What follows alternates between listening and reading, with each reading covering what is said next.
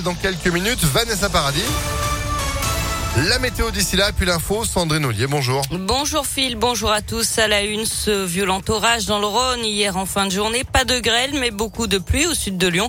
Entre Chaponneau et Saint-Symphorien-d'Ozon, en passant par Irigny, les pompiers ont reçu plus de 300 appels entre 19h45 et 23h30.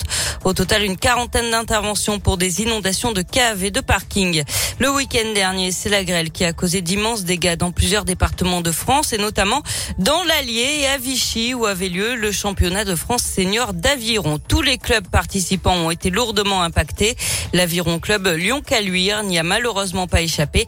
Les 11 bateaux du club ont tous été plus ou moins abîmés par les averses de grêle. Certains ont même reçu jusqu'à 50 impacts. Les coques faites de carbone sont très rigides, mais lorsqu'elles sont enfoncées, elles deviennent bien plus fragiles et perdent énormément en performance.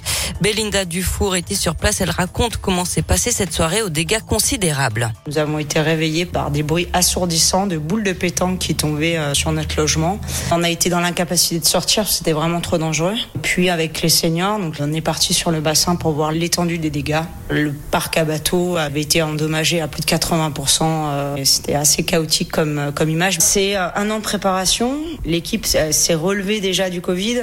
Et là, c'est un petit coup quand même au moral pour, pour tous ces athlètes qui s'entraînent beaucoup. Mais c'est les aléas. On fait un sport d'extérieur, dépendant de la météo, et on fera avec, et on va s'adapter, et puis ça nous rendra plus forts.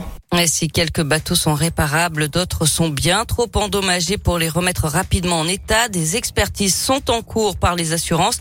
Les dégâts pourraient coûter au moins 30 000 euros pour le club, des millions d'euros pour l'ensemble des équipes présentes à Vichy. Et l'actualité, c'est aussi l'inquiétude au sud de Lyon. Une information judiciaire a été ouverte à la centrale nucléaire du Tricastin dans la Drôme, au bord de la 7, pour non-déclaration d'incident.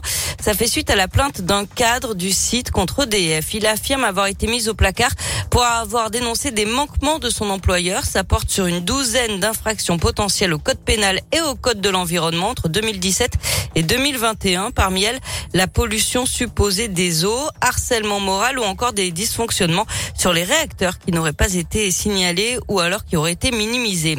Vont-ils être obligés de retirer leurs terrasses Décision du tribunal de Lyon attendue dans la journée. Les commerçants de la rue Moncé dans le troisième arrondissement de Lyon font de la résistance malgré les travaux qui ont commencé il y a quelques jours.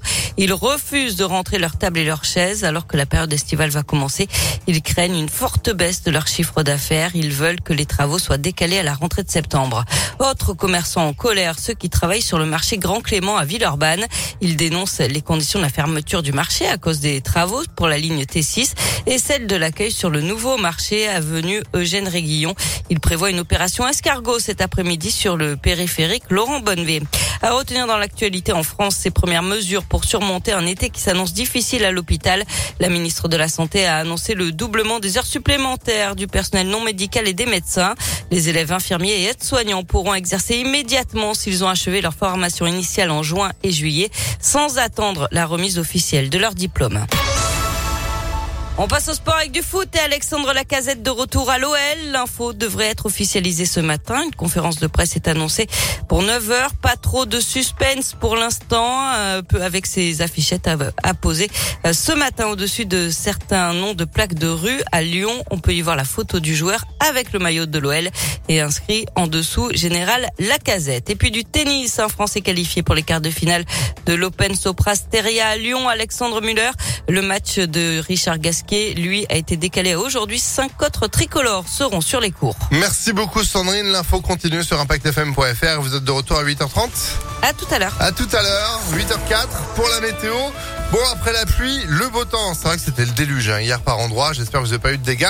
Des éclaircies qui seront de retour cette matinée et nous accompagneront ensuite toute cette journée de jeudi. 23 degrés pour la maxi, un peu comme hier. On a un poil en dessous des moyennes de saison. 16 degrés en ce moment sur Lyon, tout comme sur Vienne. Bon, ça ira mieux demain vendredi, avec un beau ciel bleu et retour du soleil qui va nous accompagner pour cette fin de semaine. Certes, avec 26 degrés demain, mais 30 à 32 degrés pour ce week-end. Il va faire beau, il va faire chaud pour ce week-end. Faudra en profiter parce qu'après, de nouveau, ça risque de se dégrader. Mais ça, on aura l'occasion d'en reparler. L'horoscope de Rachel pour vous, juste après France Gall, avec tout pour la musique sur Impact FM. Et puis, on va chanter Vanessa Paradis. Voici Tandem à 8h05. Bon début de journée. Merci d'être là.